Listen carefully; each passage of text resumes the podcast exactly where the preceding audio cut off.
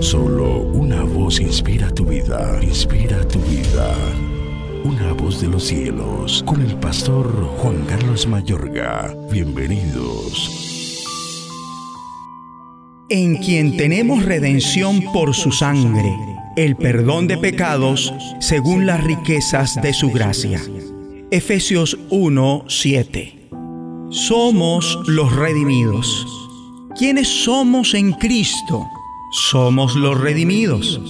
Según Dios Padre, estos somos en Cristo. Por este motivo no somos una nueva creación nada más, sino que además contamos con una redención que es literal y total. ¿Qué implica esta redención para nosotros? A través de Cristo hemos sido liberados del dominio del diablo, el príncipe de las tinieblas y el Dios de este mundo.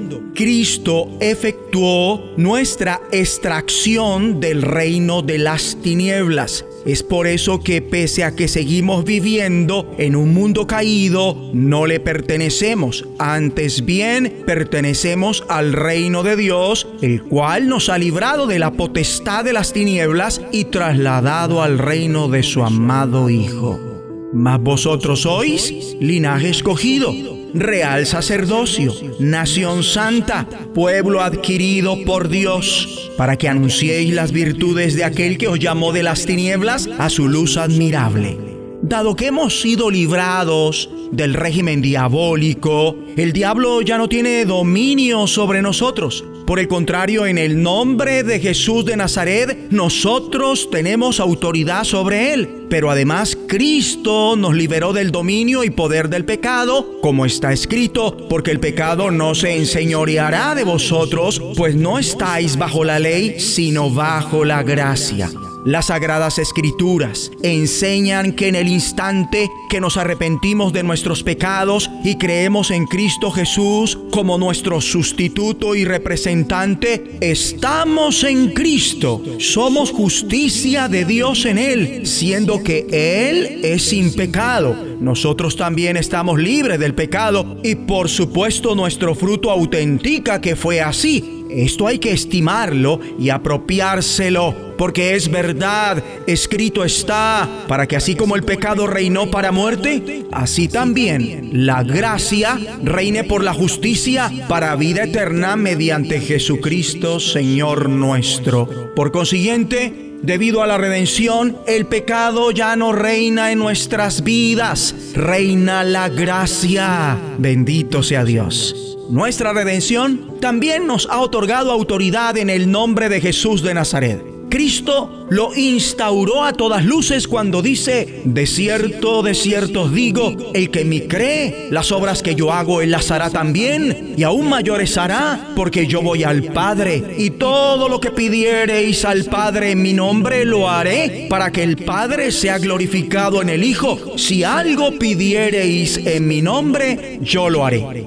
De cierto, de cierto os digo, que todo cuanto pidiereis al Padre en mi nombre os lo dará. Hasta ahora nada habéis pedido en mi nombre. Pedid y recibiréis para que vuestro gozo sea cumplido.